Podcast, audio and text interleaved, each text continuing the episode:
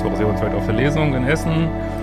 Äh, ist leider, gibt schon ewig keine Karten mehr, komplett ausverkauft. Ähm, und äh, mein neuer Eifersuchtskurs geht äh, dann auch an dem Wochenende los.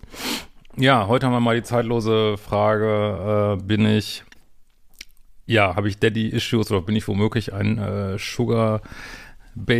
Und ja, sehr spannende Frage, wie ich finde. Äh, hallo Christian, danke für deine bereichernden Videos. Du bietest Input, der voranbringt. Ich habe ein Thema, was vielleicht einige betrifft. Wenn du auch solche Fragen stellen willst, geht über ein Formular auf liebeschiff.de. Ähm, wurde auch übrigens, äh, vergesse ich auch mal wieder zu sagen, auch hervorragende Tests da, umsonst, wenn du dich mal testen willst. Ja, ähm, ich habe eine On-Off-Beziehung mit meinem Ex.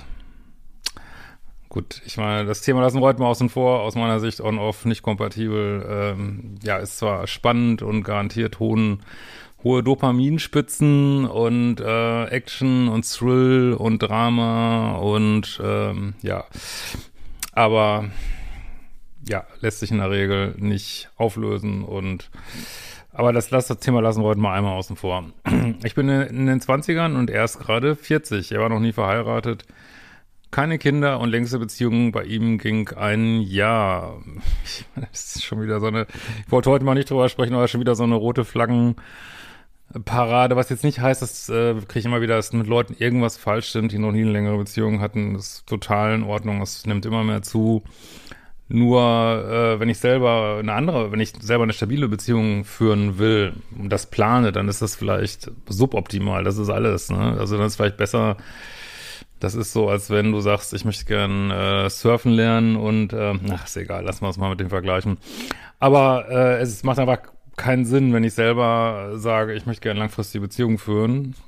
Falls das so bei dir der Fall ist, macht es keinen Sinn, jemanden zu daten, der das noch nie gemacht hat, bis 40, ne? Wenn der jetzt auch Anfang 20 wäre, okay. äh, vor Dingen, was heißt hier ein Jahr wahrscheinlich gegen die Beziehung? Äh, weiß ich nicht, sechs Monate und dann noch vier Monate on-off und naja. Er wollte mich von Anfang an sehr und ich ihn nicht. Äh, er ist äh, zu weiblich und ich habe kaum sexuelle Anziehung für, ihn. okay, ich, ich meine, ich will mal einmal über was anderes reden, aber ich kann ganz ehrlich, es ist einfach aus deiner Sicht rote Flaggenparade. Also es ist wirklich, es ist so, als wenn du dir jemand sagt, du musst Fußball spielen, aber du, du magst keine Bälle, du magst keine Tore, du magst äh, kein Fußballfeld du magst keinen Mannschaftssport, äh, du magst keinen Bewegungssport äh, und dann sagst dann fragst du dich, warum will ich unbedingt Fußball spielen? Ja, weiß man nicht, ne? äh, ich bin eher bindungsängstlich und eher total im Pluspol und Verlustangst. So, jetzt auch, wie gesagt, könnten wir alles wieder auf üblicher Weise aufziehen, aber wir gehen heute mal auf das andere Thema. Er hat mich sehr finanziell unterstützt mit meinem Studium. Mein Vater hatte damals nicht mehr Unterhalt für mich gezahlt, weil er meinte, ich wäre nicht äh, seine Tochter, bis der Vaterschaftstest was anderes sagt. Ja, gut, dass du dich da durchgesetzt hast. Ähm, deshalb suche ich mir, glaube ich, Männer mit Geld, die meinen kleinen Mädchen das geben, was ihr gefehlt hat. Ja, könnte man jetzt sagen, die hat natürlich nicht Geld gefehlt, dem kleinen Mädchen fehlt natürlich kein Geld, aber ich denke, ich weiß, was du meinst. Aber auch das Emotionale gab mir mein Ex fürsorglich, liebevoll, okay, und vor allen Dingen immer unterstützend. Für mich wird immer klarer, dass das keine erwachsene Beziehung ist, sondern Abhängigkeit und die Suche nach Papa. Ja, das ist ja immer, was immer so gemeint ist mit Daddy-Issues und ähm, es ist ein schwieriges Thema. Es ist nicht so leicht, äh, wie man denkt. Mein Gott, wie viele Menschen wachsen vaterlos auf, das ist einfach Wahnsinn. Ähm, hab die Zahlen jetzt nicht im Kopf, aber ich glaube, das sind bestimmt 30, 40 Prozent, könnte ich mir vorstellen. Ähm, äh, und äh, gut, ist, ja, es ist ja nichts Ungewöhnliches, ist ja fast schon normal. Äh, klar, können wir nicht sagen, haben die jetzt alle Daddy-Issues, weiß ich nicht, kann sein. Es gibt auf jeden Fall Forschungen, dass es, glaube Männer ohne Vater Fülle von Problemen haben, Frauen wahrscheinlich auch. Also dass es nicht optimal ist, klar, aber man muss sich auch eine andere Sache angucken und die, ich meine, ich wälze ja gerade hier diese ganze Evolutionsliteratur für mein äh, viertes Buch und äh, ja, das, denke, da gibt es gar keinen Zweifel dran, dass wir Menschen halt äh, Sexualstrategien haben und die differieren halt zwischen Männern und Frauen so. Das sind natürlich immer so Mittelwertsunterschiede. Das kann für den Einzelnen natürlich was anderes heißen.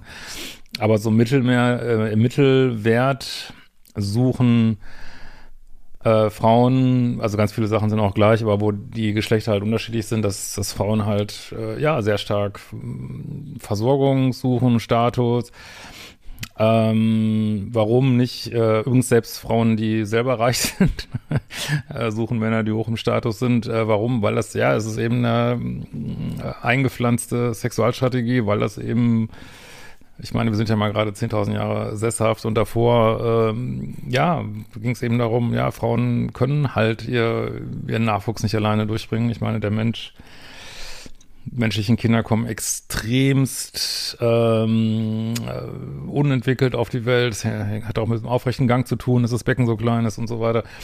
Also das ist nun mal so. Ne, das geht jetzt nicht nur dir so.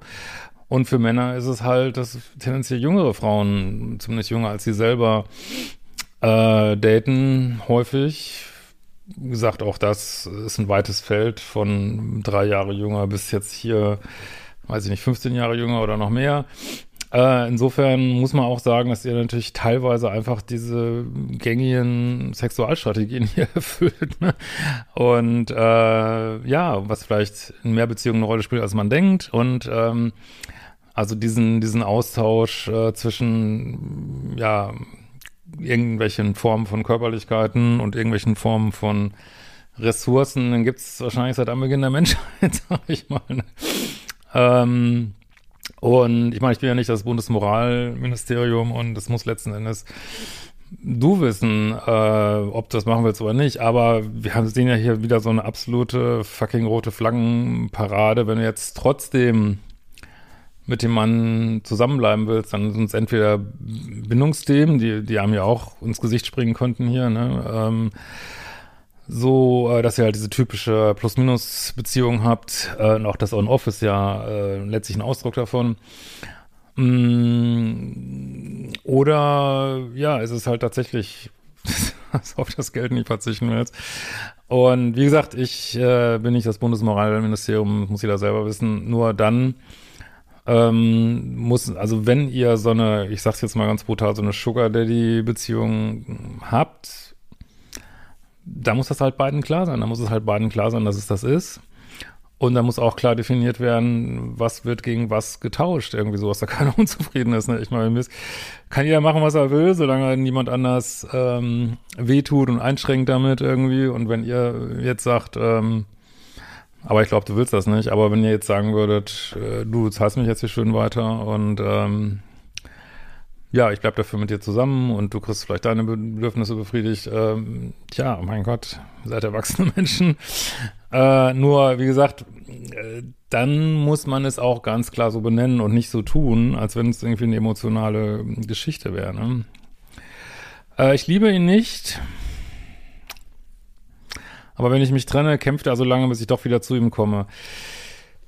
Ja, gut, die andere Seite, wie gesagt, sind natürlich so Bindungsstile und das ist natürlich ähm, viele, müsste ich eigentlich auch mal wieder drüber zu machen. Ich habe wirklich das Gefühl, dass viele Bindungsängstler sind eigentlich Verlustängstler und umgekehrt sind viele nach außen Verlustängstler eigentlich Bindungsängstler. So.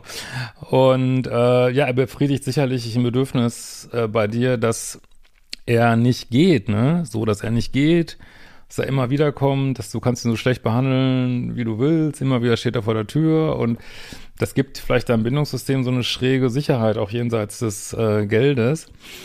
Und ähm, ja, ist jetzt menschlich nicht ungewöhnlich. Äh, ich meine, es ist immer schwer, sich zu trennen, weil man äh, unterschätzt häufig, was möglich ist, wenn man sich trennt und überschätzt das, was man hat. So. Aber ja, es muss, muss letztlich äh, du wissen. Ne? Ich muss mich befreien, aber ich weiß nicht wie. Wie siehst du die ganze Thematik? Ja, wie gesagt, das ist natürlich immer äh, schwierig. Also wenn du das Gefühl hast, boah, da sind jetzt irgendwie so total krasse biografische Themen, ja, da macht man halt vielleicht nochmal eine Therapie. Aber äh, gut, die wirkt ja auch nicht jetzt von heute auf morgen irgendwie und muss man erstmal einen kriegen und ich weiß nicht was. Und ähm, bis dahin, ja, ich meine, würde ich mir auch schon mal aufschreiben, einfach, was ist denn jetzt, ähm, was ist denn jetzt wirklich der Mehrwert davon irgendwie? Und was für Ängste habe ich? Und sind diese Ängste realistisch. Und was ist hier überhaupt ähm, finanziell unterstützt werden wollen, was sind hier Bindungsthemen, was ist hier ganz allgemeine Angst vor Trennung, weil mal ganz ehrlich, ähm, ich meine, man kann diese menschlichen Sexualstrategien auch erfüllen, ohne dass der Mann einen finanziert von vorne bis hinten. Du kannst auch sagen, hey, ich stehe, also man kann das ja psychologisch moderieren, so das Ganze, ne? Ich kann sagen, ja, ich stehe auf Männer, die fest im Leben stehen, das tun viele Frauen oder die meisten Frauen. Und äh, trotzdem möchte ich auf eigenen Beinen stehen. Ich möchte nicht abhängig sein äh, von jemand und äh, was nicht, nehme dann lieber BAföG und äh, da gibt's ja Lösungen so, ne? Aber ähm, wie gesagt, äh, ihr könnt da so ein Sugar Daddy-Geschichte machen. Ob das jetzt so gut ist für die Psyche, würde ich mal so ein gewisses Fragezeichen dran machen. Und wenn du meinst, du brauchst das unbedingt, warum suchst du da nicht jemand, äh, man, ich sehe mich ja immer so als High-Performance-Coach, was Beziehungen angeht. Äh, klar, es klappt nicht immer alles, aber äh, warum suchst du dir nicht jemand, äh, der dich meinetwegen finanziert und den du aber hot findest und den du respektierst irgendwie, ne? Weil du respektierst den gar nicht, ne? Also ich vermute mal, dass der sehr pluspolig co-abhängig ist und schmeißt dir die Kohle hinterher, weil er denkt, er wird dann geliebt. Also das ist ja die andere Seite, dass dadurch, dass er scheinbar keine Grenzen hat, äh, klar, befriedigt vielleicht irgend so ein Bindungsbedürfnis bei dir, aber mh, mm, so von der weiblichen Polarität her fuckt er dich einfach total ab, ne? Und das wird nicht besser werden, ne? Ja, dann schreibst du noch übrigens, der Kurs so äh, Dating in der Polarität war grandios. Ja, das ist äh, gerade einer meiner meist gekauftesten Kurse. Ähm, genau, findet ihr auf, gibt es einen speziell für Männer oder sagen wir mal genderkorrekt Menschen in der männlichen Polarität und einen für Frauen oder Menschen in der weiblichen Polarität. Und ich setze mich jetzt mal wieder an den Schreibtisch und schreibe mein Buch weiter. Und vielleicht sehen wir uns auf der Lesung und bis bald.